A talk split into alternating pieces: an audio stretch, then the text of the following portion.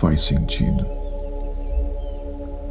O que o homem ganha com todo o seu trabalho, em que tanto se esforça debaixo do sol.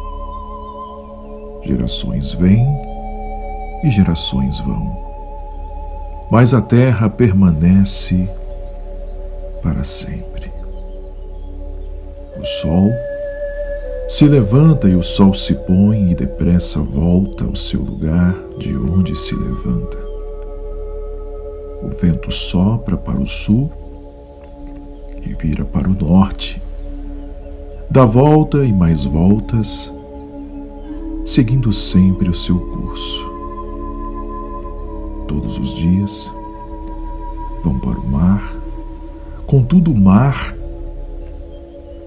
nunca se enche ainda que sempre corram para lá, para lá voltam a correr.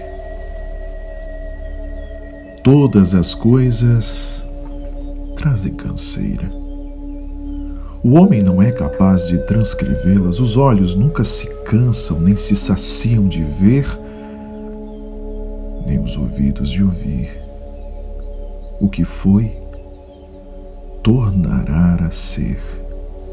O que foi feito se fará novamente, não há nada novo debaixo do sol. Haverá algo de que se possa dizer: Veja, isto é novo? Não. Já existiu há muito tempo, bem antes da nossa época. Ninguém se lembra dos que viveram na antiguidade e aqueles que ainda virão tampouco serão lembrados pelos que vierem depois deles. Eu, o Mestre, fui rei de Israel em Jerusalém.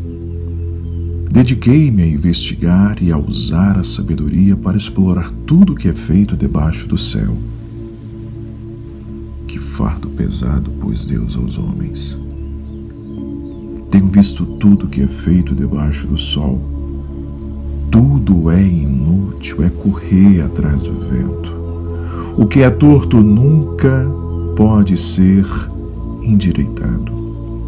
O que está faltando não pode ser contado. Pensei comigo. Eu me tornei famoso e ultrapassei em sabedoria todos os que governaram em Jerusalém antes de mim. De fato, adquiri muita sabedoria e conhecimento. Assim eu me esforcei para compreender a sabedoria, bem como a loucura e a insensatez.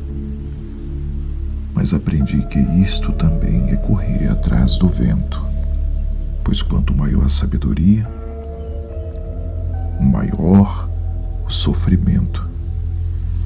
E quanto maior o conhecimento, maior o desgosto.